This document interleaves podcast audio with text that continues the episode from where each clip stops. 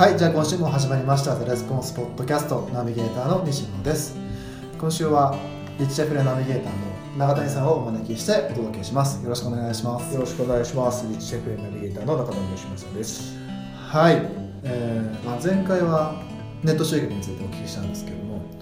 さて今週は今週はね、何を？それはもう西野さんが題を考えてくれたりとか、質問があったりとか、はないですね、それ。い。ない感じですよね。いやこれは今からはものを全て決めていく感じそういうコンセプトのあポッドキャストにあ、そうなんですね。いやわかんないです。けどまはい。あ多分中田さんはいろんなご経験されてると思うので。無茶ぶりがす 多分、はい。そういうあの面白い話があるんだろうなって思って。でもね、最近、はい。あの、あれなんですよ。あの中谷塾っていうのを、まあ、以前からやってるんですけど、まあ、卒業生たちで、うん。まあ、たまに集まって、この成功事例の共有とかね、うん。そんなの知ってるんですよね。でそこに結構面白いその事例が出てて、うん。それがね例えば、えーゲームセンターってあるじゃないですか。は巷のゲームセンターい、うん、で集客してくださいっていう依頼が来たらどう思います？ほんまにその辺にある普通のゲームセンターですほうにちょっと集客困ってるんでなんとかならないですかねっていう。例えばまあ都心じゃなくてねうん。すごい田舎のゲームセンター想像してほしいんですけど、はいはいはい。その田舎のゲームセンターでそういうことを相談を受けたらその相談を受けます？いやーちょっと厳しい感じしますよね。いや僕やったら即断ると思うん でもねやっぱその地方のはクリエイターとかね制作マンとか、そのマーケッターってねすっごいやっぱね力つけてるなって感じたいへえ出来事があって。本当に普通のゲームセンターですよ。あの、まあ、ボーボードゲームですかあの、うん。スティックでこうボタンを押すゲームとかも置いてあったりとか、はいはいはでまあ本当にまあそういうスロットみたいなんですかね。あのこうメダルゲーうんムみたいなのもあったりとかっていうその普通のゲームセンターであの結果から言うとそこの、まあ、ある地方のゲームセンターがあのゲーム機のねそういうゲームのメッカになったっていういメッカになった結論っていうかね成果を出したそういう塾生がいたんですよ。ねほうほうほでそれどうやったかというと、まあ、あんまり細かいこと言えないんですけど、うはまあ、地方のゲームセンターでもう集客どんどん売り上げが下がってるっていう中で、まあ、ある特殊な機種というかね、あるあの機種だけの売り上げが、ね、異常にこう高かったと、いうん。まあ、そのゲームセンターの売り上げの上位がほとんどそういうその機種が占めてたという例があって、じゃあそこだけにフォーカスしませんかっていう話になってそれにフォーカスしたあるメディアを作ったんですよね。うん。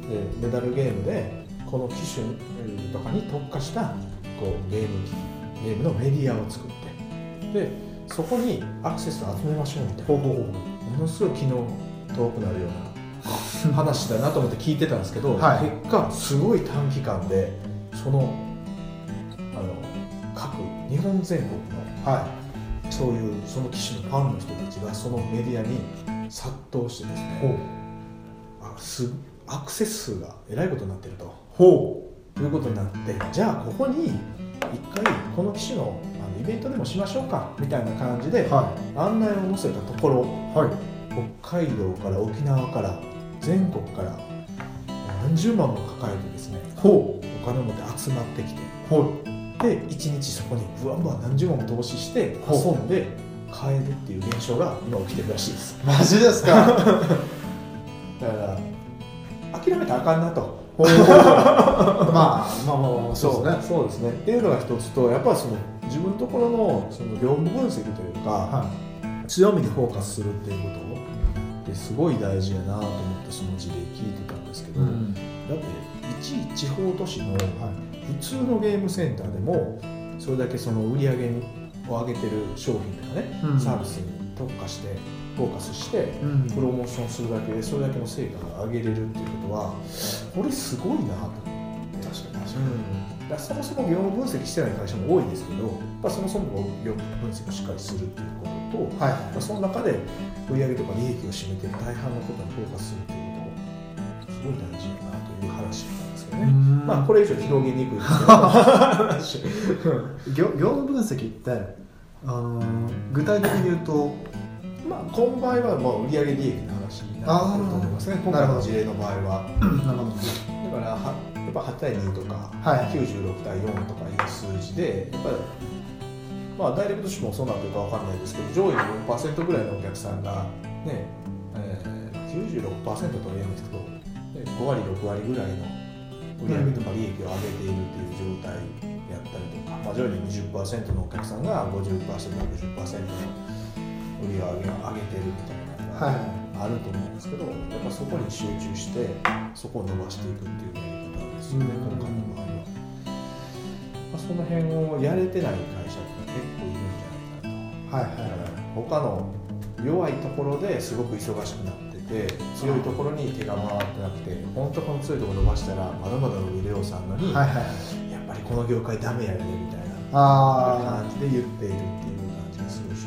うーん。なるほどまあリッチなところって強みとかそうですね。強に特化して、みはい。まあ、やるだけはそんだけ変わったってことですよね。そうですそうです。いやエグいと思いますよ。そうですよね、うん、僕問い合わせ来た段階で多分絶対無理って。そうですね。まあ今ちょっと自分が直接行かないと思いますね。ちょっと問い合わせ来てもちょっと行ってみてくれみたいな、はいはいはいはい手よく断ってくれへんみたいな感じになりそうだなっていう感じはしたんですけどね。へえ全然違うんですね。そう強みに特化するだけでも全然違いましたね。だからそれがまあもうアクセスもいっぱい集まってるしそこがそのそのゲーム機のメッカみたいになってそのなんか大会とかするってなったらもう一気に売り上げがドーンって上がって。ほうほうほうほそうそうそうそうそう。でその要するに通える人たちもそこにやっぱ来ちゃうので、うはい。普段の営業成績もやっぱ良くなってるんですよね。ああなるほどなるほど。それイベントとかは全国から集まってくるけど近隣の人でそういうセンターに行ける人とか土曜日土曜日とか日曜日で休みの人が行けるじゃないですか。そうですね。だからそういう人たちもこう普段集まるようになってきてるっていう。ね、すげえ話だなと思って。なるほどな。聞いてたんですよね。面白いですねまりその発想は浮かばんけどいや浮かばんでしょ。ね。でその子人はやっぱメディア構築のプロというかはは常にその何かでメディアを作れないかって考えてる人なんですよ。面白いですね。そう。だから そういうもうそういうゲーム機に特化したメディアを作る。うんで自分のところも制作会社なんですけど制作マンを集めるためのメディアを作ってたりとか。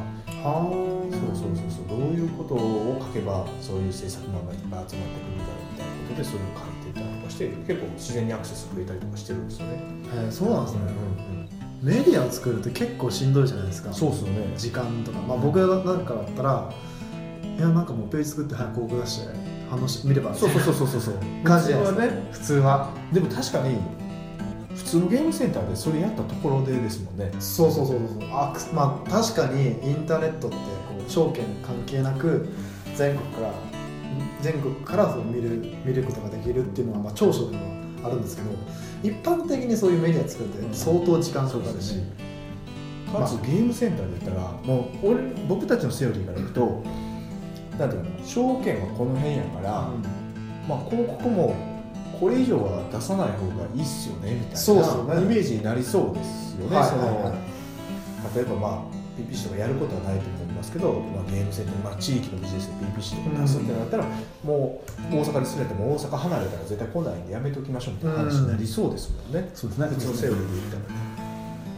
メディアにしてしまったっていうのがねすごい人いるなとそうですね。思って、メディアかここ行かへんな絶対俺しかも結構マニアックなんでねあの詳細言えないですけど。まあまあそうですね。んんうん。やっぱマニアックなものって全国にやっぱいるんですねそういうコアなファンみたいな。はいはいはい。なんで急激に人が集まるというか。で競合もいないんですよやっぱそういうそうすると、そうまあ、英語で YouTube でってなるともう先立ってやってる人いっぱいいるじゃないですか、はいはいはいでもそのゲーム機のこの機種のなんとかみたいな、まあ、攻略法なのかなんかわからないんですけど、ん。それを書くっていうのはもう今日はほぼいないので、うん。そう考えるとやっぱすごいなっていう感じがします。なるほど。独占ですね。独占ね。ね。はあ。まさかそういうことがあ起こるとは。まあニッチマニアックなところが、そういう可能性もあるってことですねそうですね。だから自分の強みをちゃんと洗い出すというか、フォーカスするまあちょっとね、強みを見つけるのなかなか難しいですよね。ん。僕もこの辺なんかなっていうのしか見つかってないですからね、まだ。はいはいは なんとなくこの辺ちゃうかなみたいな感じですけどね。いまあでも目星をつけて。そうです。まあ目星をつけてうん。やるっていうところですよね。そうですね。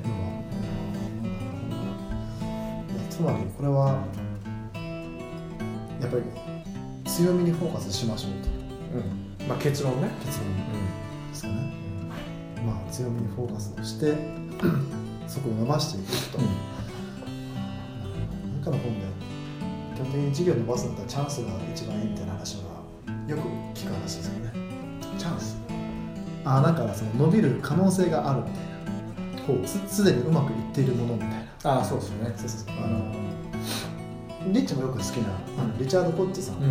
80対20の法則ってあるじゃないですか、あのリチャード・コッツさんっていろんな本書いててあの事業を診断するときになんかマトリックスがこうあってうんなんか市場の成長度合いとなんか、まあ、うまくいってるか収益性が収益性でこう4分割するんですって、でまあし成長性高くて収益性もある。もうここはもうなんていうか花形なんだっけな、うんうんもう一番素晴らしいと、成長性あるけど収益性が低いのが、えーなんて言ったっけな、あのまあ、金のなる木か、伸ばせそう、しあの成長度合いが低くて収益が高い。これ確かね問題視とかってて、まあ、一番最悪などっちも低いっていうのは、まあ、なんだっけな。ドッ負け犬って言ってたかなそれ同じ本読んだことあるかもしれないけどよく覚えてませんわ俺それ。僕もねか多分ね金のなる木と花形は、それは多分合ってる合ってるんですよ。うんそう。あフォーカスするんだったらここだよみたいな、うんただ、あのーもん結構そう問題児とか負け犬の方に結構手が取られてチャンスの方にそう避けないみたいな話があって、あのーいや今の話でいくと多分今の話はその収益性がた高くて、まあ、高いものなんですけどその独自性のある、まあ強みのところにフォーカスして、まあ、まさにそのチャンスにリソースをこう投資してそうまくいった事例じゃないですか。だからまあこれを聞いてる方も、まあ、さ探し続ける正しいと思うんですそうですよね。そもそもだからほとんどの会社リソース不足なんでね。そうですよね、だからそのリソースどこに投資するかって結構重要ですよね。そうですね。ばらけちゃうとやっぱり収益も分散しちゃうんで。ねうんまあまあまあ強みを見つけて そこにリソースをいかに投資するかというのをぜひぜひ考えてやっていただければぜひいいんじゃないかなという感じですかね。はい。まあいまいち盛り上がりにかけましたかね。いやいやいや面白い。ゲームセンターですからね。ゲームセンターですからね。ちょっと具体的に言えないのがねちょっと伝えにくいところなんですけどねはいはいはいなるほど。まあまあまあ。ぜひこれを聞いてまたさまあ今一度また強みとかそうですね褒めていただいて、はい実践していただければというふうに思います。ははい、では今週のポッドキャストこれにて終わりにしたいと思います。えー、野田さんありがとうございました。ありがとうございました